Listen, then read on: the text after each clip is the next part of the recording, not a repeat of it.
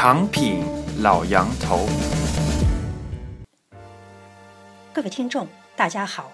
欢迎再次收听欧洲华语播客《评老杨头》栏目的节目。中国政府加强对党外知识分子、海外留学生以及新媒体代表性人物的统战工作，意味着什么？正能量是否等同于歌功颂德？老杨头为什么说他认为中国？与中国政府必须有一批批评者，一个社会的杂音或批评的声音限度何在？为什么说党外知识分子，尤其是互联网出现后涌现的新媒体及其代表人物，在为国建言、为民请命上，多少扮演了西方国家合法的反对党的角色？互联网的发展使中国人对中国自己，尤其是政府的批评。不再需要从外媒来了解，反而外媒开始从中国互联网获得线索，这又意味着什么？请听杨恒军博士五月二十三日写于北京的博文《中国需要批评的声音》。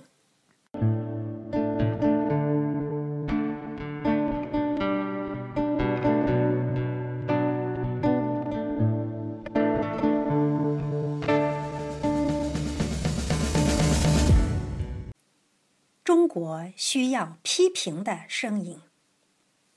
习近平在统战工作大会上强调，要改变工作方法，加强对党外知识分子、海外留学生以及新媒体代表性人物的统战工作，可谓一时激起千层浪。据说，公知和大 V 们炸开了锅，一些人担心自己被统战。更多的人忧虑，怎么统战他们的人还没有出现呢？俗称“五毛”的网友，据说心里也很不是滋味儿。这些年同公知、意见领袖贴身缠斗，政府一毛钱都不给，却落得“五毛”的称号。可一夜之间风向全变，被自己屡次欲置于死地，却咸鱼翻身的公知们，成了统战对象。有吃有喝，还去旅游。反而一直歌功颂德的五毛，却落得无人理睬的地步。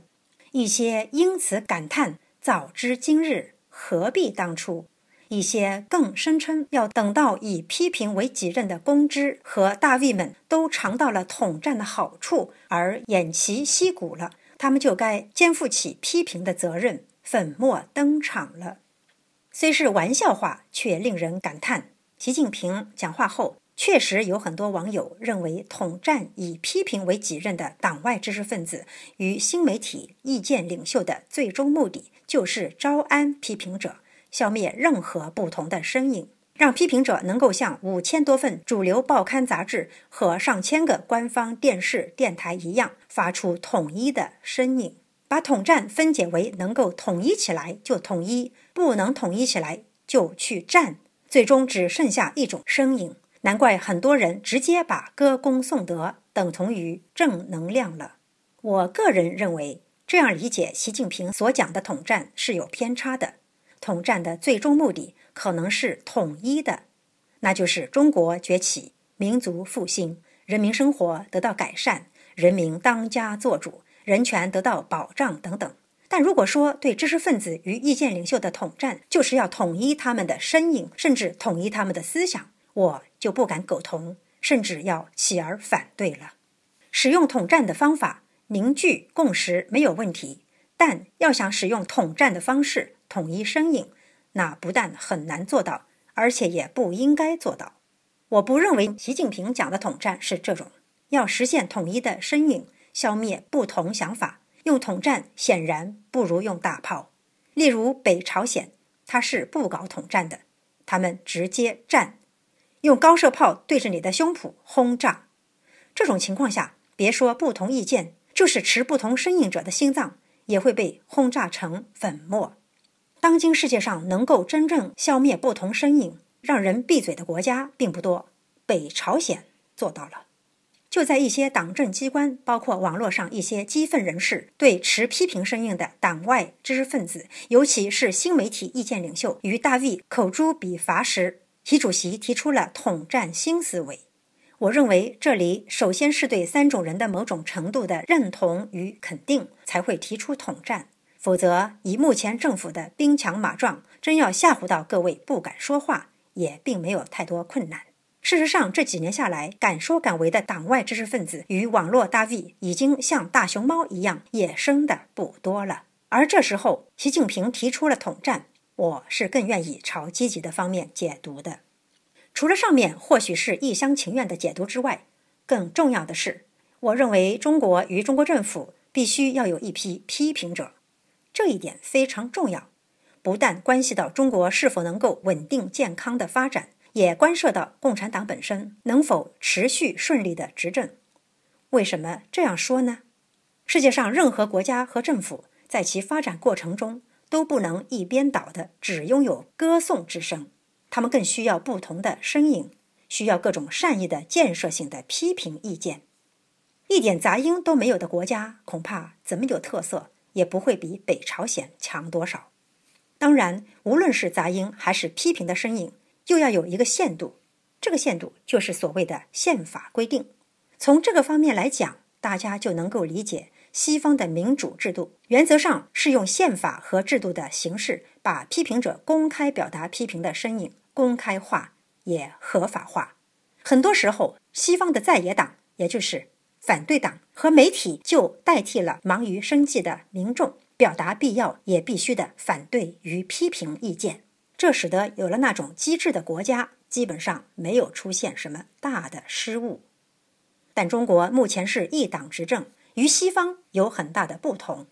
当然，这个一党执政同以前毛泽东、斯大林时代也有很大的不同。不同在于，虽然不允许反对党，但党外知识分子，尤其是互联网出现后涌现的新媒体，与其代表人物，也大多是以善意与建设性的批评为己任的。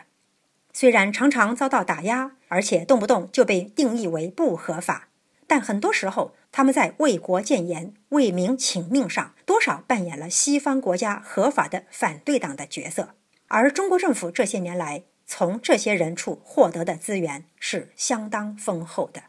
早在改革开放初期，我就注意到一个现象：一方面是外交部每天对外咄咄逼人的无可奉告、严厉警告与抗议。一方面是更多的特殊机构与重要部门，包括情报机关与新华社等，整天在国外政界，尤其是媒体上收集对中国不利的消息，大多是批评意见。而从小平开始就把开放当成主要工作的学习型政府，从收集的这些批评意见中得到了很多有益的东西，对中国改革开放一路前行做出了不可替代的作用。随着互联网的发展，中国人普遍觉悟觉醒，对中国自己，尤其是政府的批评，不再需要从外媒来了解，反而外媒开始从中国互联网获得线索。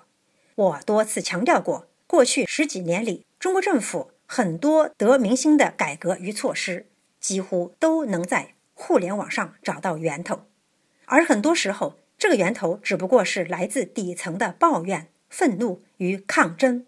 抱怨、愤怒与抗争，通过一些关心社会的知识分子与网络大 V 的收集、研究和传播，无一例外地开始影响政府的政策决策。